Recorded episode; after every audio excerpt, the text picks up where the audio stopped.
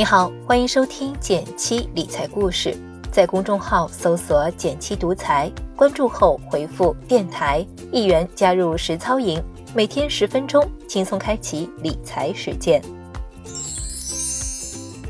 前几天后台收到一位朋友的留言，说自己经常被各种优惠券吸引，从而买一些生活中可能并不需要的东西。仔细想了想，在我的身边，这种朋友也大有人在。面对优惠券的诱惑，如果不用，就感觉自己亏大了；但买了之后，才发现用到的次数少之又少，甚至都不知道放到了哪个角落。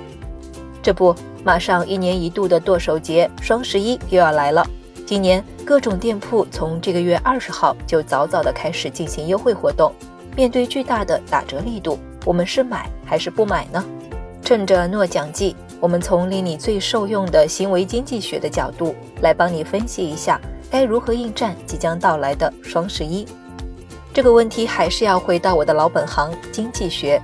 现代经济学的开山鼻祖亚当·斯密认为，人是理性的。简单来说，就是人会通过思考做出理性的决策，来谋求自己的利益最大化。这一百多年间，主流经济学理论一直都基于理性人的基础之上。然而这时候，无数剁手未成的小伙伴们要抗议了。我们打开钱包，哦不，现在我们的支付宝已经变成了输入一串密码或是按下指纹的那一瞬间，我们哪里还存在什么理性呢？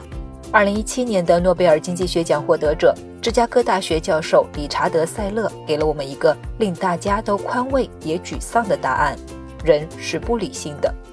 也正是因为这个理论的提出，他被视为行为经济学的奠基人。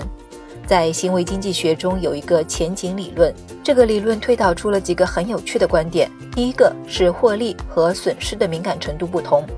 我们在面临获利时不愿冒风险，而在面临损失时，人人都成了冒险家，因为人们对损失和获得的敏感程度是不同的，损失的痛苦要远远大于获得的快乐。第二个是预期影响判断，大多数人对得失的判断往往根据一些相对的参照点决定。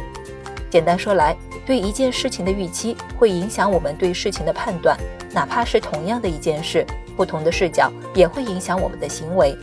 以我们出名的双十一的难题来举例，如果你想买的东西原价一百元，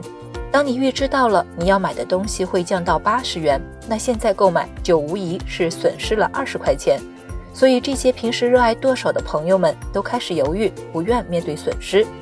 但是如果在双十一那天降到八十元的东西，我们没有抢到，隔了几天，商家说来了返场促销活动，价格变成了九十元，那你买不买呢？大部分人都会买的，因为相对的参照点让我们对九十元的价格也变得容易接受了。正因为我们知道了这种认知偏差，我们才需要在生活、工作的各个方面有意识地纠正它的偏差，无论是实际的行动，还是心中无谓的后悔或纠结。就这样，让你不知不觉地变得不纠结了一丢丢。你觉得有没有感觉好一点呢？各种促销活动会不会影响你的购买决定呢？欢迎大家留言告诉我。如果对你有启发，也请你帮我点个赞，给个小鼓励。好了，今天就到这里了。最后插播一个小活动：如果你一直对投资感兴趣，却不知道从哪儿下手，不妨试试加入我们的一元实操营，跟着我们来开启一场零基础、低成本的投资实践。在文字区找到加入方法，跟我一起组团变富吧。